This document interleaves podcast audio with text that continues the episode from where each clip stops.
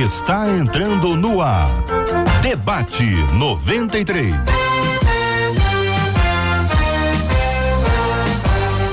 Realização 93 FM. Um oferecimento Pleno News. Notícias de verdade. Apresentação J.R. Vargas. Alô, meu irmão. Alô, minha irmã. Aqui fala J.R. Vargas, estamos de volta, minha gente. Começando aqui mais uma super edição do nosso Debate 93 de hoje. Que a bênção do Senhor repouse sobre a sua vida, sua casa, sua família, sobre todos os seus, em nome de Jesus. Bom dia para os nossos queridos debatedores, pastor Alex Pinheiro Soares, bom dia. Bom dia, JR, bom dia 93. Que alegria chegar a você nesse feriadão participar desse debate maravilhoso. Pastora Raquel Medrado, bom dia. Bom dia. É, é feriado, mas a gente está aqui, né, para fazer um debate alto nível, alto astral. Pastora, pastor Marcos Vinícius conosco no debate 93 de hoje. Bom dia, pastor. Bom dia, JR. Bom dia, debatedores. Queridos debatedores, queridos ouvintes também. Deus abençoe vocês. Pastor Edson Rangel no debate 93 de hoje também. Fala, pastor. Bom dia. Bom dia, JR. Bom dia, caros colegas. E a você que nos escuta, com certeza, mais uma manhã abençoada em nome de Cristo. Esse é o Debate 93. Estamos transmitindo na 93 FM do Rio de Janeiro para todo o país e o planeta. Estamos transmitindo também aqui, minha gente, olha, no aplicativo, é o app da 93 FM, no site rádio93.com.br. Você acompanha o Debate 93 na página do Facebook, Rádio 93.3 FM, no canal do YouTube 93 FM Gospel. E assim estamos em todo lugar. Se você quiser encontrar com a gente também no podcast, é só procurar em qualquer plataforma de podcast. Se você procurar, a gente vai se encontrar. Marcela Bastos, bom dia. Bom dia, J.R. Vargas, nossos queridos debatedores com a gente aqui nesse feriado. Muito obrigada. E obrigado aos nossos ouvintes, JR, que estão já ligadíssimos com a gente nesse feriado gostoso, nesse feriadão, como a Giciane, que já chegou no Facebook dizendo: Ó, tô ligada no Debate 93, lá no nosso canal do YouTube.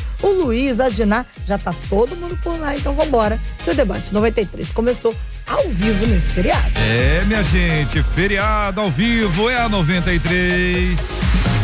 Conquistou meu coração. 93. Uma de nossas ouvintes conta uma história, é a história dela, ela compartilha aquilo que ela vive, mas eu tenho a impressão que muita gente vai dizer isso acontece aqui em casa também.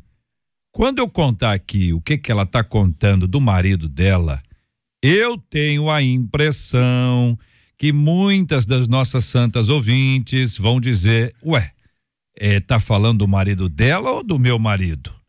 Eu tenho a impressão que o programa de hoje vai gerar aquele olhar. Eu acho que é você, é sobre você o programa. Bom, vamos lá. Uma de nossas queridas ouvintes conta: meu marido é economista e extremamente controlado. Eu gosto do extremamente. Não acho que o equilíbrio financeiro seja ruim. O problema é que ele exagera na economia. Outro dia chovia muito e, apesar da bronquite do nosso filho, ele não abriu mão de esperar minutos pelo ônibus porque acha um absurdo pagar táxi ou carro de aplicativo. Não é que ele tenha, não é que ele não tenha dinheiro, é porque de fato ele não quer gastar. Isso me deixa indignada e não consigo me aproximar dele. Será que a errada sou eu? Como diferenciar economia de avareza? O que fazer para não deixar que o dinheiro ou a falta dele destruam uma família? Muito bem, pastora Raquel, vou começar logo com a querida irmã. Essa essa descrição. Ah, Gentileza. A única menina da mesa e ele vai Gentileza. começar. Ah. Não, que isso, é gentileza, só isso, só isso. Esse marido aqui, ele tá desequilibrado ou é um homem que pensa no futuro? Olha, eu vou Ou começar. outra opção, fica à é, eu vou começar botando uma pimentinha aqui. Mas. Mas, sim, a gente está ouvindo a versão dela. É, então, a versão senhora dela. tá. Não, não, não, não, É. mas eu eu tô aqui funcionando como o advogado de alguém, né? Ah, não vou falar o nome. Mas ela está dizendo duas palavras que me chamam a atenção: extremamente, antes do controlado, e depois ela fala equilíbrio financeiro. Quem é extremado não é equilibrado. Então já parte daí. E eu conheço sim, e eu sei de várias, mas várias famílias que vivem essa situação. O marido tendo controle absoluto da casa. E, inclusive, uma vez eu fui fazer um- um- um- uma palestra e o, o, o, o presidente da igreja não dizia nem para a patroa dele, para a esposa dele, o quanto que ele ganhava. Ela não tinha noção de quanto que ele ganhava. Então, isso aí é errado, é erradíssimo, porque a finança é dos dois, o dinheiro é dos dois. Eu não estou partindo para um ataque sistemático e, e, e até burro ao, ao marido, porque eu não estou ouvindo a versão dele. De repente, ela é uma gastadora compulsiva Olha aí. né? Ah, Também a gente tem que ver isso. Às vezes ela é uma mulher descontrolada e que não sabe administrar bem o, o, o, o dinheiro da família. Agora, a avareza, totalmente condenada por Deus. O amor ao dinheiro, totalmente condenado por Jesus. O dinheiro nos serve. E ele não pode ser nosso Senhor. Agora, quando a gente vê e ouve e acompanha, né, e é- trata o assunto sempre em tese, é para identificar que de fato existem maridos Sim. que são controladores, Sim. são avarentos, Sim. Tem Amantes do dinheiro. pão duros, é o que a pessoa fala. Claro que isso acontece só no Brasil. Na Flórida, onde o pastor Edson está, não acontece. é isso, pastor? É verdade, até aqui não acontece muito pouco, não. muito pouco, não. É, é, eu, creio que isso é é uma coisa universal. Eu entendo que quando você se casa, os dois são partícipes de todas as coisas, dos bônus e das coisas que não são tão boas. Mas uma coisa que eu sempre ensino quando entro no meu gabinete, é que a gente tem que ter uma conta conjunta. Não pode haver segredo, como a pastora falou muito bem, porque a partir do momento que você casou, você agora já não é sozinho, você tem alguém que é, está contigo. Nós somos um, então nós compartilhamos. Por exemplo, eu sou sincero, apesar de anos de contador, que eu também o sou, é, de que hoje quem é mais economista é minha esposa. Hoje eu sou mais mão aberta. E digo que no passado não o era. né? Mas você começa com- sendo quebrantado pelo coração. Mas uma coisa eu aprendi com meu pai, que ontem mesmo aqui no curso que a gente estava fazendo de luta, a gente estava falando sobre as coisas. É, eu empresto se eu posso dar. Se eu não posso dar, eu não empresto. Isso eu, caso, eu consigo causar um equilíbrio dentro da economia, porque você tem que ter também, por exemplo, quando vai fazer alguma coisa, você conversa, tem que ter diálogo. Agora, como a pastora falou, a gente está vendo a narrativa dela. Eu não sei se ela é uma pessoa que é mão aberta. A minha esposa nunca tive problema. Eu sempre dei 10 reais para ela, pode gastar à vontade Coisa linda. e traga o troco. Que generosidade. Fogo e sangue. Mas eu sempre fui generoso. Nada, minha esposa eu posso, Ah, pastor eu Marcos. posso dar meu cartão. Ah, pastor Marcos, e o senhor, como vê esse assunto, querido? O JR, no mundo em que nós vivemos, onde há- há muitas pessoas têm uma mentalidade consumista, eu penso que ser econômico é uma virtude, né? Uma pessoa econômica é uma pessoa controlada, é uma pessoa moderada, é uma pessoa que gasta com inteligência, com responsabilidade, que pensa antes de fazer qualquer coisa, de tomar qualquer decisão. E eu penso também que, ou na verdade vejo que a Bíblia, ela nos incentiva a ser essa pessoa. A Bíblia nos incentiva a ser econômico, a ser organizado financeiramente, a planejar, a administrar. Não é verdade? Existem vários textos bíblicos que dos quais vai nos ensinar e nos incentivar quando Jesus fala que antes de uma pessoa construir qualquer coisa, não vai se assentar primeiro, né? Vai ver os custos, vai ver os gastos, né? Fala sobre investimento. Então, muitas outras coisas a Bíblia vai estar nos incentivando. Então, ser econômico é uma virtude. Agora, o problema é o que a pastora falou. O problema é os extremos. É quando a pessoa é extremamente né, econômica, como também quando uma pessoa ela é extremamente é uma pessoa que gasta compulsivamente. Então esse que é o problema. Agora quando você consegue encontrar um ponto de equilíbrio nisso daí, aí eu acredito que o sucesso vem. É, é isso por aí, ô pastor Alex? Concordo, concordo. Concordo também que o namoro, e aí eu vou, vou voltar lá no passado, o namoro serve para se conhecerem, né? Para se entenderem a posição de cada um nesse relacionamento e se revelarem. Saber quem tem um entendimento melhor para um gasto, perceber se na hora do namoro o cara só quer comer aquele podrão da esquina. Vamos, vamos, vamos, vamos comer hoje um lanche melhor. Não, não, vamos no podrão, vamos naquele cachorro quente. Opa, calma aí. Mas às vezes é para alugar a casa. Aí é, a gente precisa móveis. criar esse equilíbrio. Será que é para realmente economizar para um casamento? Hum. Ou a pessoa que não quer gastar? Ou a pessoa que não entende a importância do momento? né? O, o, grande desafio da relação, é, o pastor falou aqui, de achar esse ponto de equilíbrio, é os dois entenderem quem precisa economizar e segurar e entender o que é importante, o que é urgente, né?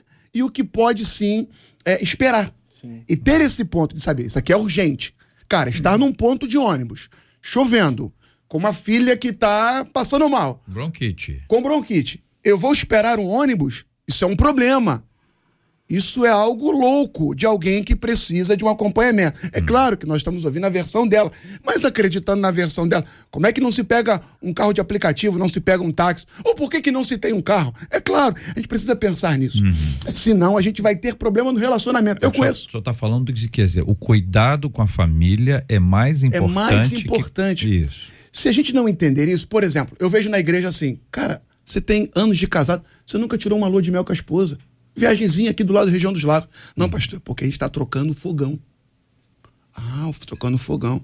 Não, porque a gente está agora comprando uma mesa nova. Calma aí, meu irmão. Família vem em primeiro lugar. Você precisa entender o que, que é urgente, o que, que é importante, o que, que pode esperar. Família é extremamente urgente, é importante e tem coisas assim que podem ser negociadas. Mas isso, eu acredito que o namoro serve para você identificar perceber pontos fortes e pontos fracos e buscar uma ajuda. O pastor Marcos, é, é uma doença? O senhor acha que a avareza, é, ela além de pecado, ela é uma enfermidade? A pessoa tem que tratar isso, tem questões emocionais. Por exemplo, a pessoa passou fome. Aí ela disse: Eu não quero passar fome nunca mais. Então, para ela, o, o, aplicativo ou o táxi numa noite de chuva com filho doente, ela, ela não é isso que ela está vendo. Ela está vendo, não quero passar fome. O dinheiro está contado. Estou imaginando aqui só para ilustrar. Eu penso que a causa da avareza é o medo do amanhã. Né? Ou uma das causas da avareza é o medo do amanhã. Uhum. Eu conheço, de fato, pessoas que viveram, como o JR bem disse, que viveram um passado muito difícil, de muitas privações, e por causa disso, ela virou uma pessoa avarenta. No caso, ela tem um medo né, uhum. de, de, de, de ficar sem, de voltar a viver aquilo que vivia. Então, quando eu olho para esse marido aqui, e como um bom economista, né, Acredito que ele né, conhece projeções econômicas, tem acesso às informações importantes sobre a vida econômica do país, então ele olhando para o futuro, de repente ele tem algumas informações, alguns medos, alguns receios, né? E isso daí causa. A, é, existe algum, alguma, alguma causa por trás disso, talvez isso seja um sintoma de uma causa. E muita gente está vivendo isso mesmo. É. Tem gente que está vivendo essa situação hoje de avareza por causa de problemas do passado. É, pastora. É, eu vou, eu vou discordar um pouquinho que não com o meu querido irmão. Não, não, não. Porque eu conheço pessoas é, que sofreram necessidades extremas, extremadas na, na, na infância, na juventude, e são avarentas e as outras são gastadoras compulsivas. Então, isso não é padrão para esse comportamento de avareza. A avareza, a Bíblia deixa bem claro que a avareza é idolatria, ou seja, é o amor apegado ao dinheiro. E, e, e tem várias, tem vários exemplos bíblicos. Eclesiastes 5,10 diz assim, né? Quem ama o dinheiro, jamais. Essa palavra é a palavra chave nesse texto. Jamais terá o suficiente. Quem ama as riquezas jamais ficará satisfeito com seus rendimentos. O avarento, ele pode estar trabalhando aí com salário mínimo, mas também pode estar trabalhando com cinco dígitos, dez dígitos. Os meus colegas aqui, um é economista, outro é contador, sabe disso, né? Pode estar trabalhando com a quantidade de zeros no salário. Ele é avarento, com ou sem dinheiro, porque o problema não está em quanto tem está no sentimento que se tem em relação ao dinheiro. E a Bíblia deixa isso muito cara. A Bíblia não demoniza o dinheiro, o ter. A Bíblia demoniza o apego ao dinheiro. A Bíblia fala do sentimento de. E até vamos, vamos botar aqui um negocinho. É. Quem tem o controle do dinheiro, hum. ele controla todo mundo, né? Hum. Ele controla quem sai, quem entra, o que come, o que bebe, ele controla para onde vai. A região dos lagos ali do colega que falou não existe. Por quê? Porque ele não quer e ele tem o controle. A chave do cofre está na mão do controlador. Então a avareza também passa pelo um controle. Ô, Marcela e o povo. Contando suas histórias, viu? É. Fazendo pergunta também. Mas já hum. tem uma que já disse aqui. A Thais falou: olha só, gente, tem marido que é mão de vaca que sim. Isso, gente. E mão o negócio é complicado. O que, que, é isso, pastor Alex? É mão de vaca. Mão de vaca. Mas eu acredito que alguém que não abre a mão. Pra... Não abre a mão, é. né? Hum, tá. Nem para ah. dar tchau, né, pastor? Nem para dar tchau. Hum. Sorrisal dentro dele, mergulhando. Dá benção apostólica com a mão fechada. Não entendi. entendi. Adora com a mão fechada. A ah. Maristela disse assim: olha, o meu marido é muito controlado, mas eu aprendi muito com ele, viu? Porque eu gastava muito e agora eu sei é. controlar. Ele, inclusive, diz agora, hum. e acho que criei a uma cobrinha, disse ele, porque eu passei a ser controlada. Ah. Aí ela disse assim: a gente sempre conversa muito quando a gente quer comprar alguma coisa. Hum. E aí a gente é, opta em não ter cartão de crédito, Olha diz ela, que para mim é a perdição da família que, isso, que não sabe se controlar. É, porque dá a impressão que não, não paga, né? É, cartão de crédito, você compra e né, passa ali o cartão, agora até por aproximação, você nem insere mais. Sente. Aí você tá tranquilo, é. tá tudo bem, então ótimo, mudou nada. Dizem que cartão de crédito você compra o que não precisa com dinheiro que não tem. É.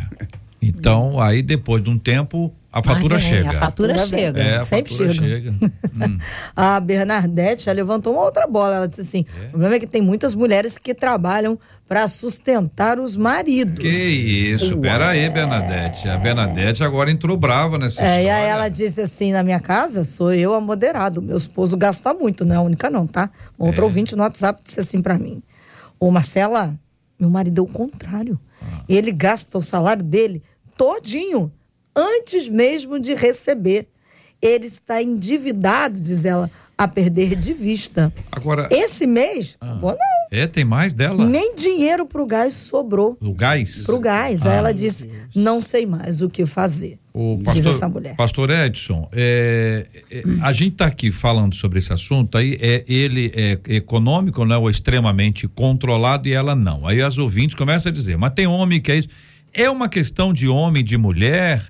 Tem uma, tem um, um, alguma, alguma, algum estudo que aponte isso, que o homem é mais controlado e a mulher é mais gastadora, ou o contrário? Ou é uma questão da nossa humanidade mesmo, pastor? Eu creio, até que você pegou no ponto muito bom, depende muito da onde você está inserido. Isso começa na própria família, como aqui já foi falado vários exemplos. Por exemplo, se você vivia numa casa quando você era novo, pequeno e tinha pouca comida e você começa a ter dinheiro, você começa a ficar preocupado com comida. Então, é comida, comida. Se é, é, outras coisas, você vai ficando pego às outras coisas. Por exemplo, aonde eu moro é muito fácil. Eu posso sair daqui agora e já vou trocar meu carro e pego uma Mercedes. Olha na hora. E vou já saio com ela na hora. Não é igual no Brasil. Vou lá, pau, pau, pá. é, é, fácil se vender e é fácil você se perder se você não tiver controle. Por exemplo, eu vou dar aqui, vamos, já que vamos falar um pouquinho de, de economia, né? É, é, eu tenho um, um, dinheiro que eu recebo por mês, vou dar um exemplo, 100 dólares. Eu pego 80, deposito e 20 eu coloco na carteira. Aquele 20 eu me dou o direito de gastar. Porque aqueles 80 é para pagar minha, meu gás, para pagar minha conta de luz, para pagar minha conta. Então eu tenho que aprender a, a, fazer isso. Aqui a gente dá um curso na igreja de, finanças, de finanças, que o americano tem muito disso. É, você cria envelopes. Você recebeu o seu salário, bota ali o aluguel, o gás, e vai separando. É claro que para a gente aqui é mais fácil, porque as contas ela não tem um aumento como tem no Brasil. Ah, não, no Brasil não tem inflação, né? Não, Graças não a Deus, aleluia. O que, que é isso? Aleluia. O que, que é inflação? Não, Eu não sei, não. É, é, só tem aqui na América, um, é. 3% ao ano. Aí, então, essas coisas ficam mais fáceis. Você tem que criar uma, uma, uma, uma, uma como é que eu vou te falar, uma disciplina. Como você, meu irmão, que está me ouvindo uhum. e lê a Bíblia todo dia, você tem que ter a disciplina de aprender a, a, a, pegar o dinheiro que você tem e fazer as contas. Quanto é que eu gasto nisso? O que sobrar, você ou economiza ou você gasta. Eu prefiro que você pegue a metade, economize e gaste a outra metade.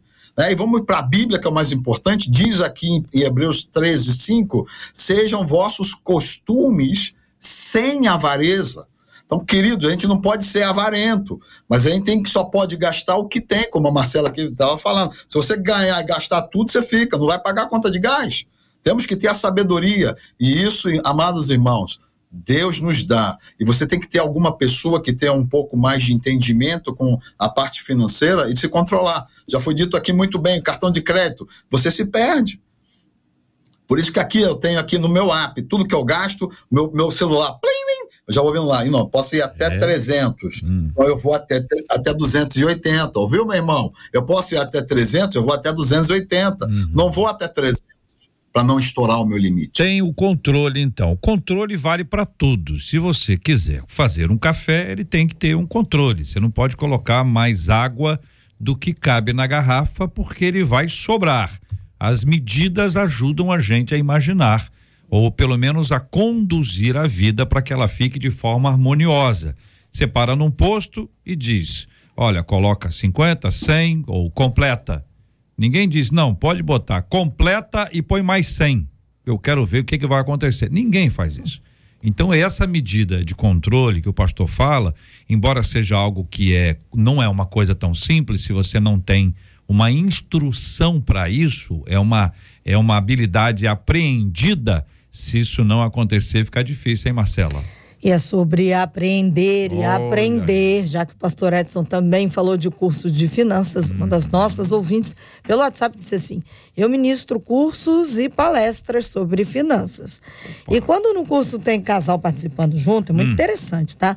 Porque o desequilíbrio financeiro está demais. É. Ela diz: No curso a gente sempre orienta sobre desejo e necessidade. Hum. Eu tenho a necessidade de ter um carro, mas esse carro não precisa ser o carro do meu desejo. Ela diz, por exemplo, um carro do ano, mais moderno, muitos gostam de ostentar na questão financeira, o que acaba prejudicando o casamento, diz essa ouvinte. Uma pergunta para ela, Marcela, para ela nos responder aí, é quais são as perguntas ou os problemas mais comuns que ela tem encontrado nas palestras que ela tem ministrado, que ela tem enxergado. Qual é o, quais são os problemas principais ou quais são as perguntas que sempre são feitas a ela, como aquela música que o cantor sempre canta, né? O que está sendo repetido, porque isso também nos ajuda a entender o processo aqui. Muito bem, minha gente, olha só.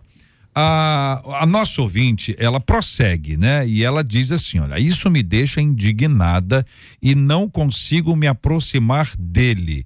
Será que a errada sou eu? Pastora, o problema começou na carteira, né? No din-din e agora ela não consegue se aproximar dele. Eles estão se afastando. A gente sabe o que, que é isso, o que, que isso significa. O problema que já era ruim está ficando pior, né, pastora? E a tendência é cada vez aumentar essa distância. Hum. Porque vai gerando ressentimento, vai gerando um, um, um, um, sentimento de beligerância entre os dois, de recalques, e ela vai colocando nesses ressentimentos, inclusive coisas até que não tem nada a ver, mas ela vai botando na conta. E outra, esse casal tem que ser ajudado. Eu sugiro que se ela tem um pastor, se ela tem uma liderança espiritual, que ela procure, porque o casal, não ela, não, porque a gente aqui está ouvindo a fala dela, né? Mas o casal tem que ser aconselhado, tem que ser ensinado na palavra de Deus para que eles encontrem um ponto de equilíbrio e voltem a um casamento, porque isso aí não é mais um casamento. Se ela está separada dele, não existe mais um casamento, né? Só pro forma. E isso é bem sério. E os pastores têm que investir nisso, gente. Tem que investir. Porque tem gente que fala, mas é o ser humano é terrível. É, duas coisas que o ser humano não gosta que A pessoa não fala, pastora. Às vezes, a, às vezes, a, pessoa não fala. Ué, assim, tá, alguém você... tem que falar aí, né? É, não, não fala. No caso do, do atendimento a, a, esses dois. A né? esses dois. A e B. Tá, é. Para chegar Agora, no A e B. Mas parece que é um problema tão presente na vida, né? Demais. É. Demais. A gente fez um seminário lá na igreja sobre finanças e assim bem abrangente. Gente, foi interessante. Pessoas que assim, família de margarina, lindos, maravilhosos, assim, ah, só faltavam se matar. Porque aí vem assim, a mulher gasta muito na maquiagem hum. e nos sapatos.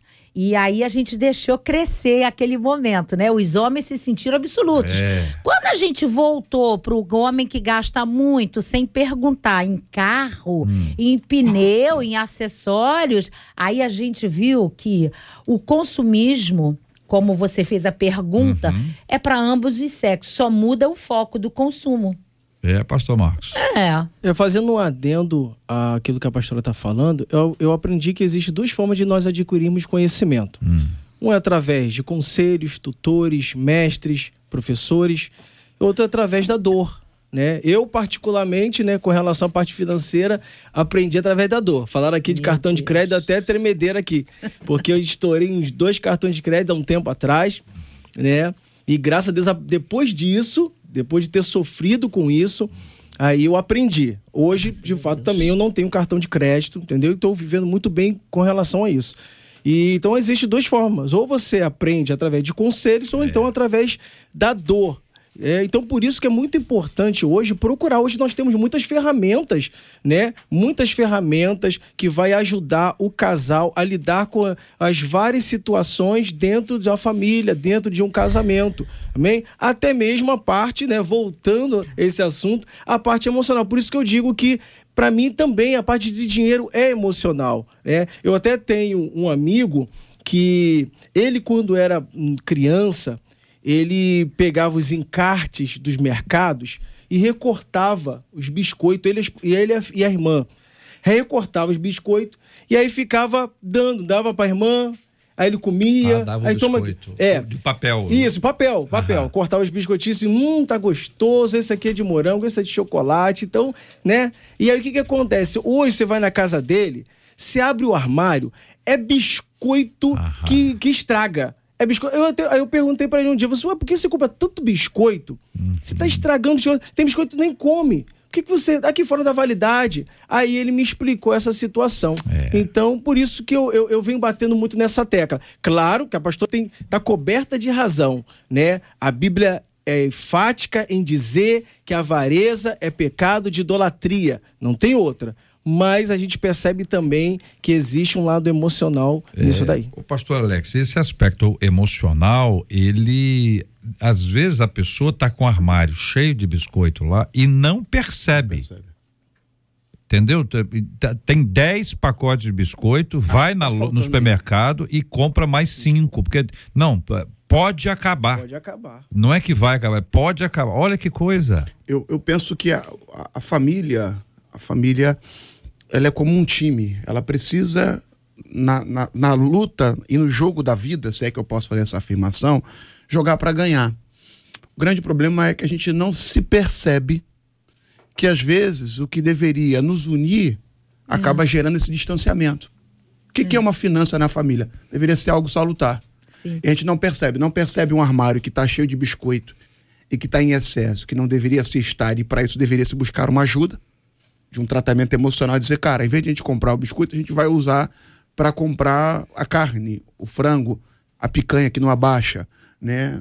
E a gente vai trabalhar para poder melhorar a economia da casa. A grande questão é que o que deveria nos unir vira uma guerra. Então, cria-se um distanciamento entre marido e mulher, a família Sim. não tá. Aí eu penso no filho nessa situação. Mãe, me dá isso, pede seu pai.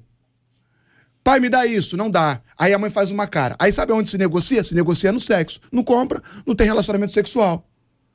Não tem, não, não dá o que eu preciso, não tem sexo para você. Aí o cara fica extremamente nervoso. Efeito cascata, né? Vai virando um efeito cascata que vai reverberando dentro da família, vai se destruindo e não se busca uma ajuda. Eu penso que hoje esse debate vem pra gente e fazer a gente refletir de como é que está a nossa saúde financeira mas muito mais do que a saúde financeira, JR, é como é que está a nossa família, como é que está a nossa vida. Porque pode ser que uma ponta esteja gerando uma destruição e a gente não se aperceba disso e achando que é salutar, achando é. que é econômico, achando que é saudável. Não, Estou preservando a família. Está destruindo. Esse som que o senhor ouviu aí é o, é o, cartão de crédito de alguém. É o cartão de é, crédito. Está tocando é. aí. Se o senhor ouviu pelo embilinho aqui, o barulho, isso é o cartão de crédito. Está tocando Passou. aí. Tem alguém, é o da esposa alguém, que passou lá. Nós temos que estar tá ligados. São 11 horas e 30 minutos aqui na 93. Como diferenciar a economia de avareza? Até uma de nossas ouvintes é, pergunta, né? Como identificar uma pessoa avarenta? E que isso também não é uma coisa fácil de ser identificada, a não ser que tenha um convívio, né? Uhum. Um convívio. Existem pessoas que vivem na mais absoluta simplicidade. O nosso tempo é o tempo em que a gente escuta o, o menos é mais. Aí você passa a viver isso. Aí você vê os milionários aí do mundo usando basicamente as mesmas roupas, não são as mesmas, mas são iguais, né? Vivendo com simplicidade. Aí você olha para aquilo, aí aparece um milionário, um, um, bilionário que tem um carro antigo, ele anda naquele carro já há muito tempo, para ele não altera nada. Você tem uma série de valores, Pastor Edson, que estão sendo compartilhados e que ao mesmo tempo que a gente tem um empurrãozão para o consumismo, existe também um outro empurrão, talvez não tão forte, não tão grande, para a simplicidade, né? E aí a pergunta é, do ponto de vista cristão, a partir do evangelho, como deve ser a nossa vida e qual deve ser ou quais devem ser os nossos maiores investimentos? Se a gente tem que escolher entre isso e aquilo, o que, que é mais importante entre isso e aquilo, na sua opinião, pastor Edson? É, JR, esse assunto é muito interessante. Quem dera a gente tivesse três, quatro, cinco horas para a gente poder desenvolver mais. Mas vamos lá, sendo objet, objetivo. Estava falando aí sobre a avareza. Eu tive no século passado um, um cliente, quando eu fazia imposto de renda dele, e eu pegava os extratos bancários, eu não vou falar o nome dele, mas tipo assim, tinha milhões. E o cara entrava no meu escritório de camisetinha toda puída de conga e andava de ônibus. Ele podia pagar, ele ah, não gosta de dirigir, mas ele podia pagar um chofer. Mas ele era uma pessoa pior do que acho que era Sononó na novela no passado. Você que está me ouvindo, que a novela, eu, não, eu lembro do seu nonô que eu achava interessante que minha mãe via, né? Então ele era a mão tão fechada que ele, ele, ele não pagava plano de saúde. Ele morreu dentro do ônibus, infartou porque ele não gastou o dinheiro que tinha para cuidar da sua saúde. E foi embora, e ele falava tão mal do filho, e acabou deixando todo o dinheiro para o filho, e o filho aproveitou o dinheiro do pai. Então, você que está me ouvindo, a gente tem que pedir, é uma coisa, dinheiro é algo espiritual, né? Tem um curso que fala, dinheiro ele é espiritual. Então, a gente que anda no espírito, a gente tem que pedir a Deus para que ele nos ensine a usar o dinheiro, a abençoar a vida. Eu lembro que meu pai, ele falava muito para mim assim: carro e mulher não se empresta para ninguém. E, e, Deus começou a mudar a minha história financeira quando, em 1990, um quebradinho aí, eu estava chegando no colégio, ouvi um amigo meu, pastor alto, grande, chorando, porque ele tinha um, um, um carro que fazia transporte escolar e tinham tomado o carro dele, e porque ele não tinha dinheiro para pagar. E, e, na hora assim, Deus me moveu o coração, eu peguei a chave do meu carro e o documento do meu carro, depois falei, leva as crianças no meu carro. E este homem ficou com o meu carro um ano. E eu ouvindo de casa, como é que tu empresta o carro? Mas Deus me mandou para me aprender a ficar não ficar preso às coisas materiais, uhum. porque o que importa para nós é a coisa espiritual. E, mas não é só você, ah, não tem, tem que entregar tudo, não, você tem que ter o equilíbrio. E a Bíblia fala que só Deus tem a poder de te dar esse equilíbrio. O equilíbrio que nós precisamos. Lá em casa, para você que está me ouvindo, quando a minha esposa. Temos que comprar. Ah, aqui está barato, vamos comprar. A minha primeira pergunta: nós precisamos? Uhum. É necessário? Então você tem que aprender a colocar algumas perguntas. Você não pode ser nem avarento, nem mão aberta. Você tem que ajudar o próximo como a si mesmo.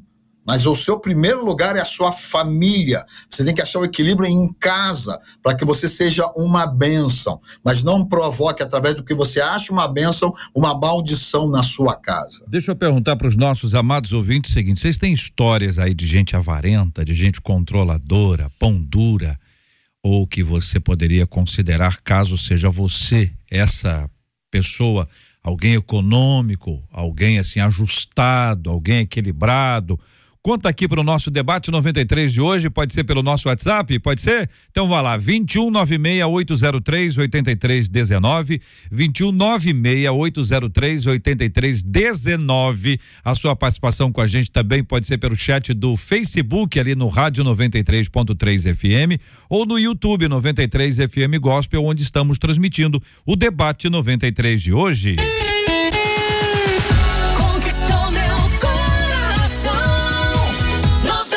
E aí, Marcela? Eita, que o assunto mexe, hein? É. A Fabiola disse assim: ah. eu sou extremamente econômica extremamente. e preciso confessar. acho que ando precisando de libertação. Ele? Se ela. Libertação? É. Ah. Uma outra ouvinte então, disse Se ela assim, precisa de libertação, não é ela que é extremamente controlada. Deve é ser, ela, al... deve, não. ela deve estar tá na vareza. Não, né? não, tem alguém controlando ela. Se ela precisa de libertação, ela está presa. É, então é, alguém alguém está dominando. liberta daí. Ah, ô, querido, vai, vai ser alvo da nossa oração já já, segura aí. Uma outra ouvinte pelo WhatsApp disse assim: "Estamos endividados. Ei. Sempre estou socorrendo o meu marido porque ele não se controla." Outro ouvinte: Fiz um curso financeiro grátis pela hum. internet. E por incrível que pareça, estou conseguindo colocar em prática. E fiquei surpresa. Fiz o cálculo para minha família, até sobrou, oh, o que nunca oh. tinha acontecido antes. Fiquei envergonhada quando a professora perguntou: O que você tem feito com as sementes que Deus te deu? Hum. E a nossa renda não é alta. A questão é saber administrar. E aquela nossa ouvinte que você fez a pergunta. Só um instantinho, Marcela. Ela pra... fez um curso grátis. grátis. É esse detalhe que eu queria destacar. Ela fez um curso é. grátis que a ensinou a gerir as finanças da casa. Isso. Grátis. Isso. Ah, antes de eu falar daquela ouvinte, uma outra ouvinte aqui pelo Facebook dizendo assim: eu sou econômica. Olha isso. Só gasto o necessário. Hum. Mas ainda assim, o meu marido não me leva a lugar nenhum que o que vai gastar. A verdade hum. é que o coração do meu marido está no dinheiro, diz ela, chorando. Ei, pastora, que situação. Aquela ouvinte que você fez a pergunta, que é consultora, ela hum. disse assim: os problemas principais são os gastos com coisas supérfluas. Hum. Por exemplo, hum. marido que reclama que a esposa gasta muito com roupa nova e acaba estourando o limite do cartão de crédito. Hum gastos com os vícios, como bebida, cigarro, que leva embora toda a economia. Uhum. Ela disse: tem um detalhe: oh. tem casal que durante o curso lava roupa suja. Que isso, gente? E aí a gente tem que ficar tentando mediar a situação. Hum. E aí ela disse assim: mas o maior problema mesmo é fazer a pessoa reconhecer que ela está gastando demais. Uhum. Certa vez ouvi de uma aluna: hum. ah, professora, mas só se vive uma vez. É. Aí eu respondi: morrer também. Agora, como você vive nesse intervalo entre nascer e morrer, vai ser a sua educação financeira que vai ditar aquilo que você vai conquistar, o que tanto sonha. E vou encerrar ainda com a outra fala dela. Eu presto consultoria empresarial, né? E quando a gente entra na área da finança, e o empresário logo quebra o contrato. porque não admite que alguém venha falar sobre como ele vai gastar o dinheiro da empresa. Porque a gente descobre que ele acaba usando o dinheiro da empresa para pagar as contas de casa. Ou seja, mistura tudo, a empresa vai à falência porque falta dinheiro para a empresa se custear, diz essa ouvinte. Ô pastor Alex, o negócio aí fica complicado. Fica complicado porque a gente não tem educação financeira, a gente não busca estudar sobre isso.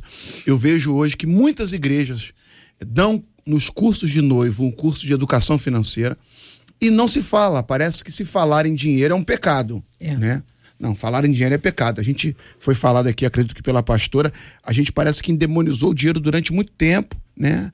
E acha que o dinheiro é o nosso Deus. E a rede social tá aí. E para se viver no mundo da rede social, a gente tem que ostentar. A gente tem que dizer que tem. Ou não melhor, não dizer que tem. Tem que mostrar, mostrar que, que, tem. Hum. Para agradar o outro lado. E aí se sacrifica, se destrói. Eu tenho um amigo que trabalha vendendo esses iPhones. Vende iPhone. Hum. Vende para Rio de Janeiro todo. Ele disse para mim, com dor no coração, ele falou assim: os maiores lugares que eu vendo iPhone é na casa de gente que não tem telha, ou melhor, que é de telha, que a parede é de tijolo, não tem bolso, que me compra iPhone 14 Plus Ultra, que compra. Ele, ele fala que quando vem, ele fica sem graça e a pessoa compra um iPhone que custa, sei lá, 6 mil, 7 mil reais. E a casa que se mora é horrível. Mas para quê? Para se ostentar. Isso é uma destruição. A, a ouvinte falou: fiz um curso grátis. Ou seja, está acessível. É só querer.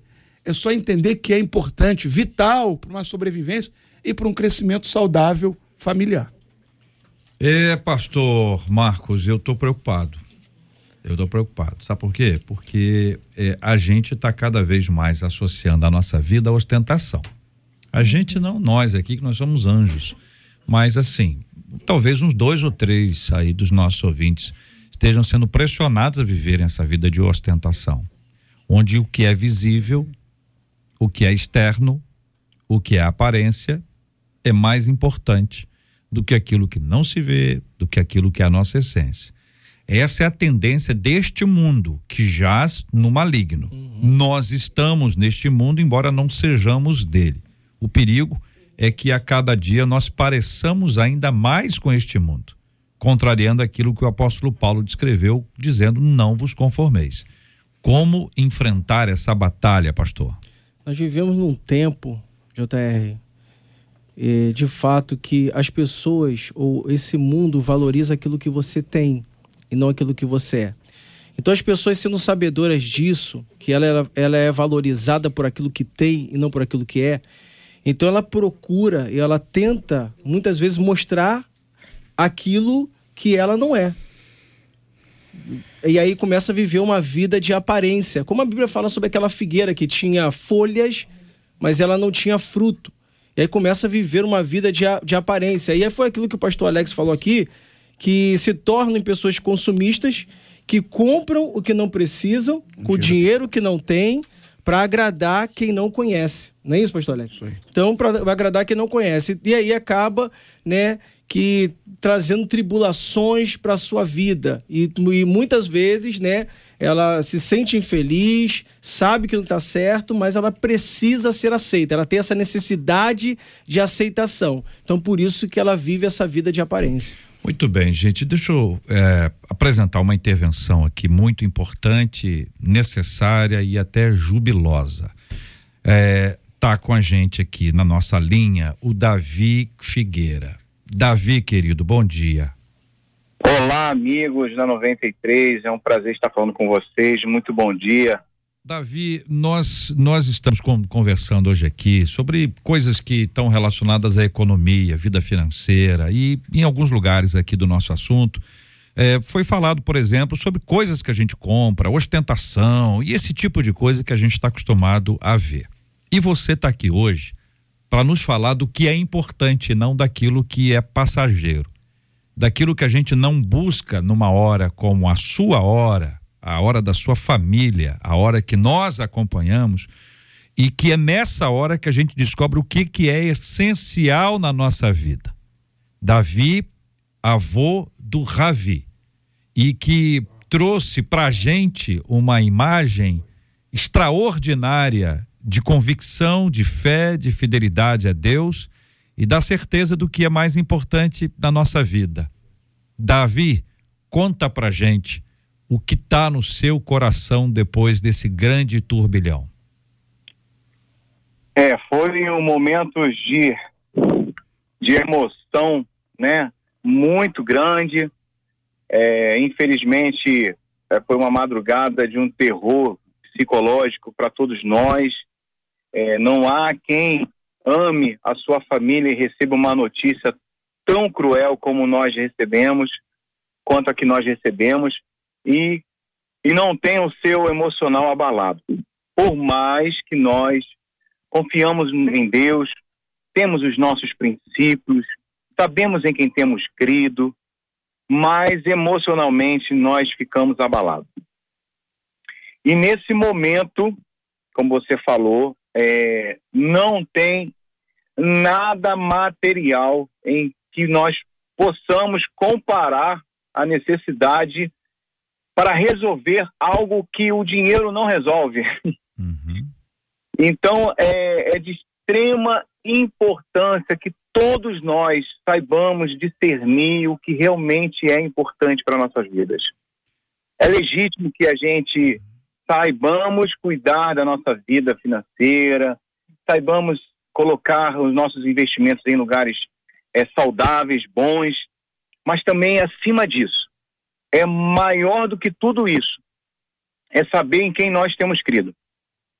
E entender que tem coisas que o dinheiro jamais poderá nos proporcionar paz, segurança e alegria.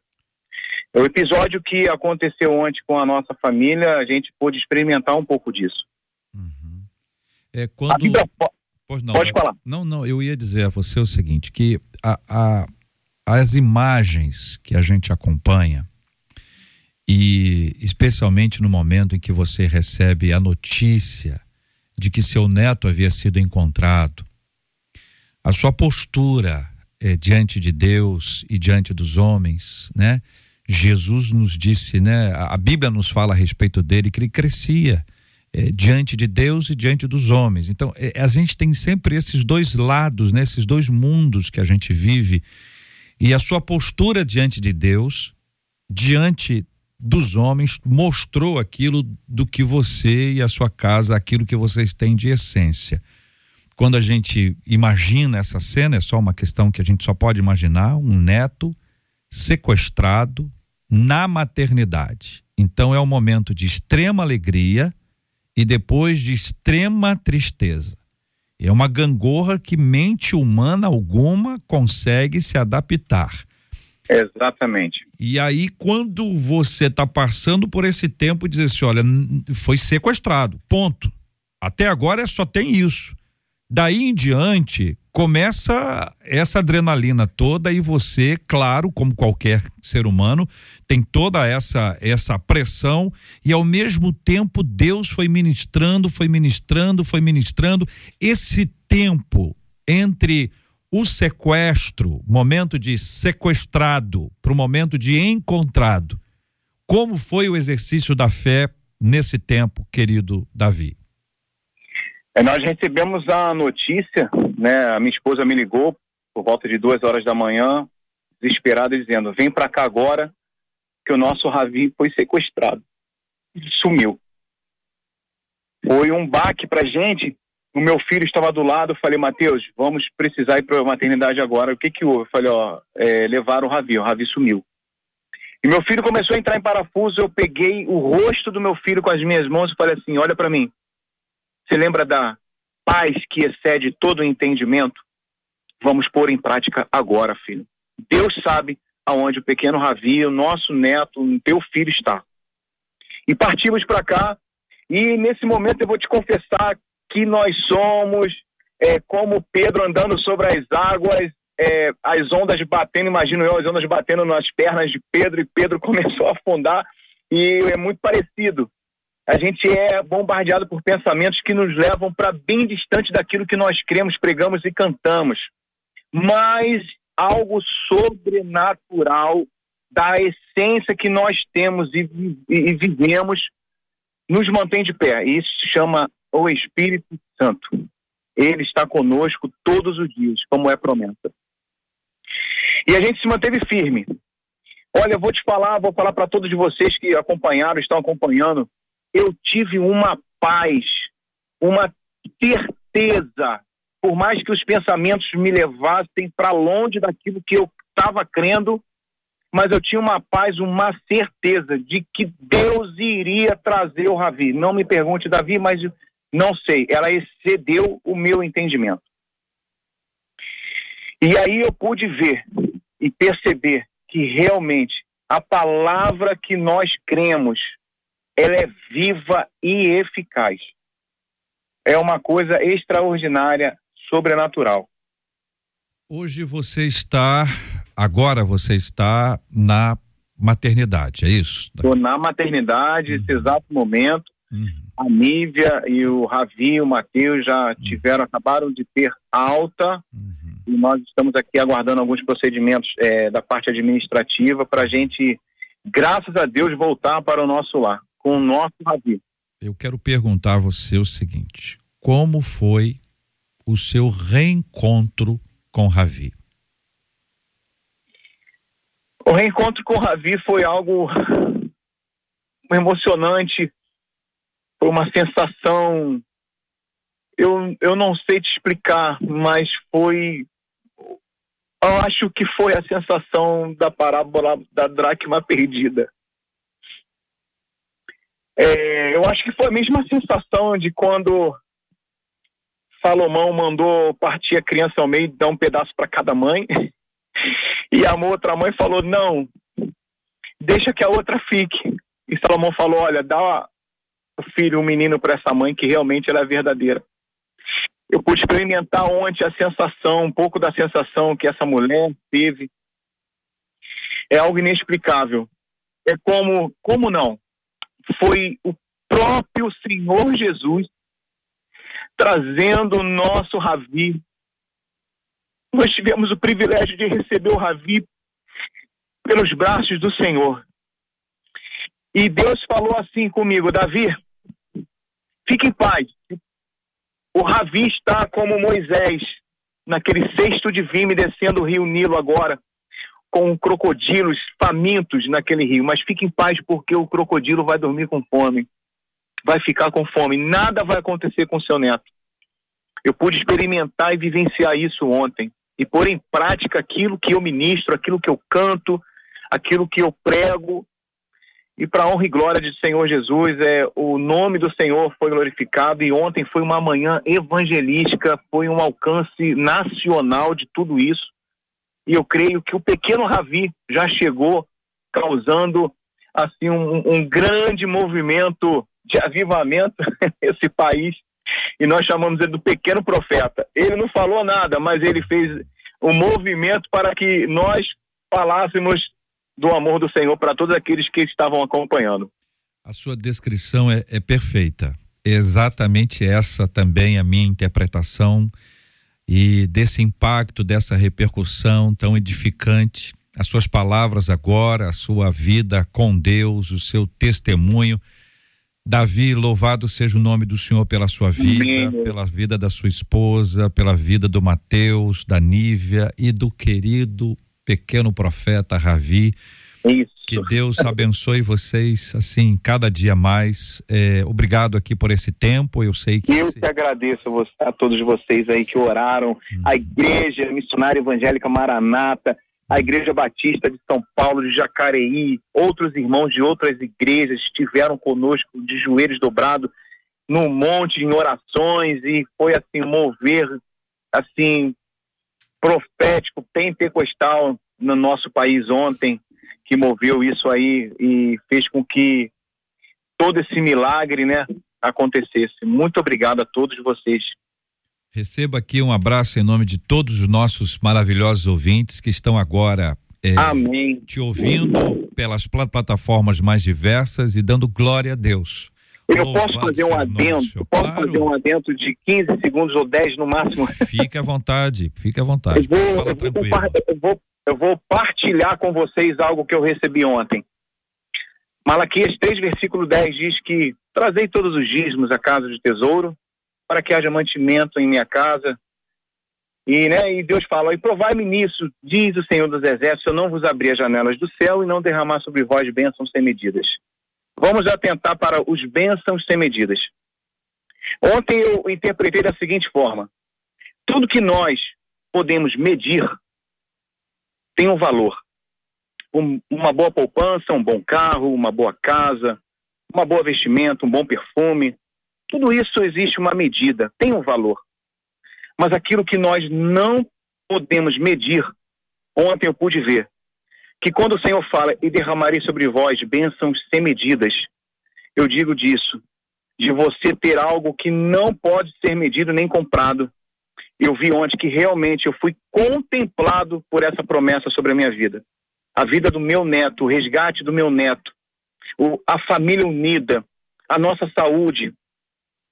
Isso não tem preço, não tem medida. Então, meu irmão, você que está nos ouvindo nessa manhã maravilhosa, aquilo que você pode medir tem valor, também é do Senhor, é bênção. Mas maior que isso é aquilo que você não pode medir. Então não se prenda somente nas bênçãos materiais. Se atente naquilo que o Senhor vai entregar e pode entregar a todos vocês nessa manhã, que não tem medida. Aquilo que é mais valioso. Então receba aí nessa manhã, vocês, meus irmãos, essa palavra aí. Obrigado, meu irmão. Obrigado você, querido. Que Deus te abençoe muito. Um beijo em todos, tá bom? Um beijão a todos vocês aí também. Amamos vocês, tá? Deus um abraço abençoe. da Igreja Batista de Jacareí também, meu pastorzão. Falou para eu mandar esse abração para vocês aí, tá? Valeu, querido. Obrigado. Um abraço para ele também. Que Deus abençoe e renove Obrigado, dia após querido. dia. Amém. Um beijão. Fica Beijo, com Deus. querido. Gente, é, é, é a vida real. É a vida real. Não é ficção. Parece ficção. Parece ficção. Hum recém-nascido sequestrado na madrugada de um hospital, sem que tenha nenhum tipo de vigilância extrema, entra uma menina, pelo menos é o que se tem, né, Marcela, de informações, essa menina de 19 anos. 19 anos. E ela entra, coloca a criança na bolsa e sai. Ela chegou a ser abordada por uma das enfermeiras, mas falou que era acompanhante, é. né? Aí, de alguém aí você imagina o seguinte: nós tam, estamos na cidade do Rio de Janeiro. É uma cidade gigantesca. Tudo pode acontecer. A criança pode estar no bairro ao lado, como pode estar no, na, na cidade vizinha, como pode estar indo para. Então, assim, esse tipo de coisa é. É alucinante você imaginar isso. Aí olha, olha o que aconteceu nessa história. Deus permitiu que esta criança, o Ravi, o pequeno profeta, fosse encontrado na manhã de ontem.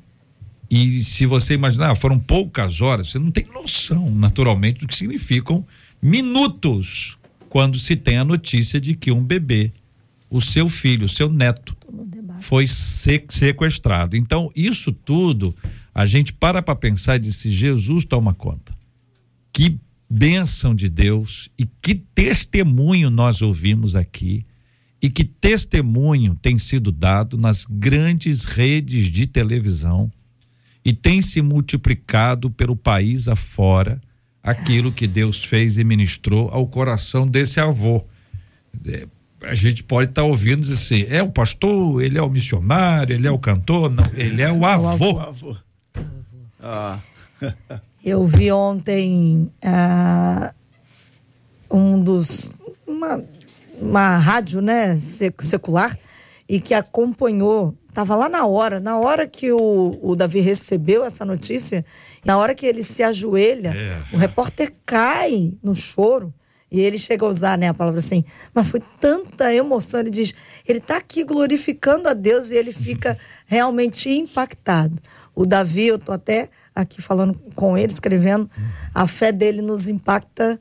Louvado seja o nosso Deus por é, isso. Boa palavra, boa palavra. Eu, eu acompanhei isso também por, por outras mídias e outras redes e pude observar o impacto que tem sido é, é, gerado né, é, no coração das, das pessoas. A gente tem que observar isso e entender que nesses vales as bênçãos que não podem ser medidas, como ele compartilhou, têm sido colocadas sobre nós. Que saibamos agradecer ao nosso Deus querido e amado por essas bênçãos que Ele mesmo tem derramado sobre nós. 93. Muito obrigado, gente.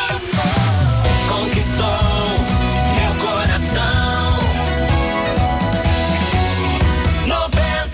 Uma aqui de nossas queridas ouvintes dizendo o seguinte: olha, eu conheço uma pessoa que é extremamente arrogante, postura que, na minha opinião, contraria o cargo de liderança que ela exerce.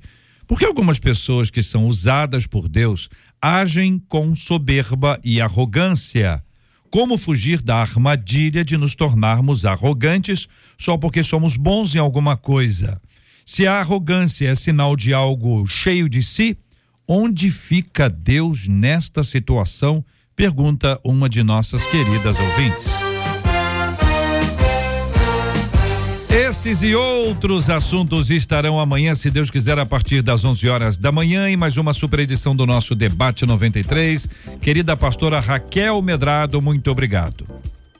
Ah, eu é que agradeço de ter participado desse, desse debate. E eu deixo assim para conclusão o conselho que Paulo dá para Timóteo e na carta de 1 Timóteo 6. Dá uma olhadinha lá o que ele diz sobre o dinheiro, sobre como usar, sobre o que é verdadeira vida, o que é verdadeira felicidade. Dá Muito, uma atentada. muito obrigado, querido pastor Alex Pinheiro Soares. Obrigado, JR. Obrigado, Marcela. Obrigado, 93. E hoje esse debate me ensina que Deus tem o poder de colocar tudo no seu devido lugar. O tema que tratamos, o testemunho do avô Davi, me ensina o seguinte: entregue nas mãos do Senhor.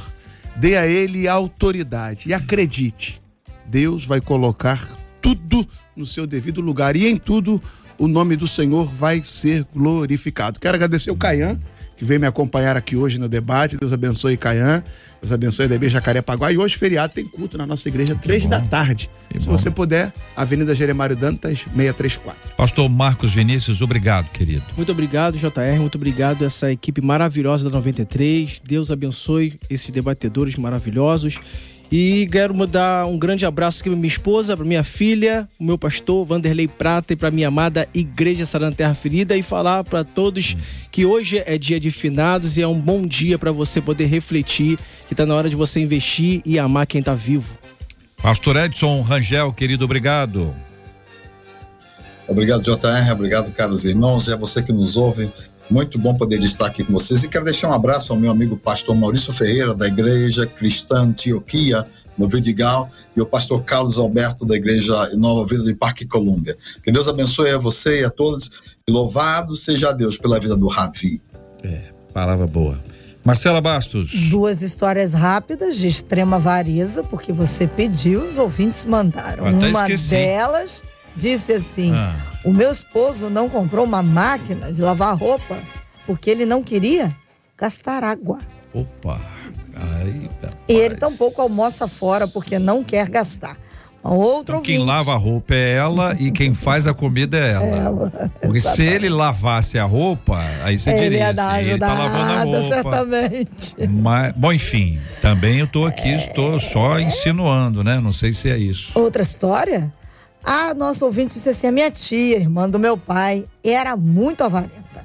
Quando ela faleceu, encontraram um cofre dela Hum. com o dinheiro da herança do pai dela. Meu Deus. O dinheiro estava dentro do cofre todo estragado. Olha só. Ela não usou porque não precisava, já era rica. E também não ajudou ninguém com o Não que recebeu, disse essa Não ouvinte. dividiu. Não é assim que funciona. Misericórdia. Muito obrigado aqui. Só Oi. quero te Oi. dizer uma coisinha. Ah, Segunda-feira tem novidade no ar da 93. segunda, mas aquele assunto de onde estava, mas essa É, novidade não vai falar. Não, por que, que vai ficar enrolando os Eu ouvintes? Só quero dizer pra você que tem novidade. Mas segunda-feira. Segunda-feira. Por que que não fala hoje? A partir de 6 horas da manhã tem novidade na programação. Ah, pera um minutinho. Então Eu já aí dei uma dica a veio, mais. veio uma dica Olha aí. aí, falei que eu cumpro aquilo que eu digo. Deixa eu entender. É segunda-feira, É, segunda. seis da manhã. 6 da manhã. Tem novidade? Novidade. É, deve ser música nova. Ao Ó. lançar uma música Ó, nova. não sei. Novidade. Uma promoção. Novidade. Pela hora da promoção, é porque no Rio de É não Janeiro. dorme.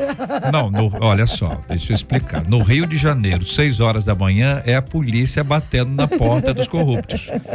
É isso que acontece. É, Edson, você fica rindo aí que você tá na Flórida, mas aqui no Brasil e no Rio aqui, isso ficou fa- famoso. 6 horas da manhã, a Polícia Federal sobe para pegar Não, os corruptos. Os nossos ouvintes podem ficar tranquilos. Não, não, não tô falando, não insinuando isso, não. Tô só Só associando que boa alguma surpresa. coisa. A surpresa boa. É, para o país é sempre uma coisa boa, quando algum corrupto é preso. Mas para o pra quem corrupto. bate, é, não é não. Então, então vamos lá. Segunda-feira, 6 horas da manhã, Seis tem horas da surpresa na rádio. Surpresa na rádio. Ah, eu tô achando que eu sei o que, que é. Ó, então. Já sabe, Alexa, não? Não Você- tenho Você tá me olhando assim com a cara de que sabe, Tô sabe tentando não? entender. É? É. Ah, Curiosa que vai acordar seis da manhã. É, tem jeito que? O cara Raquel. bota pra despertar. ô pastora, Oi. você já sabe o que é, não? Não, não sei, eu vou aguardar. Eu É. vou botar o relógio pra despertar. Seis horas, né, pastor? É, eu vou É. botar. Não vai se arrepender de acordar Ó, cedo. 5h55, pra ter tempo de É, de respirar, né? É. respirar e receber com descobrir. É isso alegria aí. a Seis horas da novidade. manhã, segunda-feira. Tá bom, tá bom. Vamos ver o que, que vai Tá, né? acontecer, né, minha gente? Marcela prometendo. Tá- É, tá olha aí. Brasil. Muito obrigado aqui aos nossos queridos e amados ouvintes, debatedores amados. Muito obrigado à nossa equipe. Vamos orar juntos, Pastor Marcos Vinícius, por favor. Vamos orar agradecendo a Deus pela bênção do Ravi. Que esse testemunho lindo que nós ouvimos aqui, declaração de fé no meio da tempestade. Nós vamos orar juntos pelo tema de hoje, a nossa habilidade, o nosso empenho em aprender a gerir os recursos que Deus nos confiou. Nós vamos orar também pela cura dos enfermos, consolo aos corações enlutados. Vamos orar juntos também pedindo a Deus que abençoe para que haja paz. A paz no planeta, a paz em Israel, entre tantos outros países que têm vivido dificuldades e lutas como a Ucrânia a Rússia e outras guerras urbanas como as guerras do Rio de Janeiro. Vamos orar. Amém. Querido Deus e amado Pai, nós queremos te louvar, Senhor. Deus, através dessa história do Ravi, nós entendemos, ó Deus, e é uma grande prova de que o Senhor está no controle de todas as coisas e tudo coopera para o bem, Senhor. O teu nome foi glorificado. Ó Deus amado, continua abençoando essa casa, abençoando essa família e que isso venha a ser propagado para que todos possam entender que só o Senhor é Deus e que tu és um Deus fiel que cuida dos seus. Ó Deus amado e querido, nós queremos também entregar o tema desse debate de hoje em tuas mãos. Quantas pessoas estão sofrendo, quantas famílias estão sofrendo, meu Deus amado, por causa do pecado da avareza. E nós lhe pedimos, ó Pai, traga libertação. Ó Deus amado e querido, entra com a tua providência, muda esse quadro e dá vitória a esta família, a esta casa, a esta pessoa que sabe que é e Deus amado e precisa de ajuda. Ó Deus, nós entregamos também a cada enfermo, a cada enlutado, ó Deus amado e querido, a cada necessitado, em nome de Jesus. Tu és o nosso socorro bem presente na angústia. Portanto, Deus, faz o milagre, Deus, e dá vitória, como também nós entregamos, ó Pai, Israel e pedimos a paz, o fim da guerra, o cessar-fogo, em nome de Jesus. Muito obrigado. Te louvamos e te exaltamos em nome de Jesus. Amém e graças a Deus. Deus te abençoe.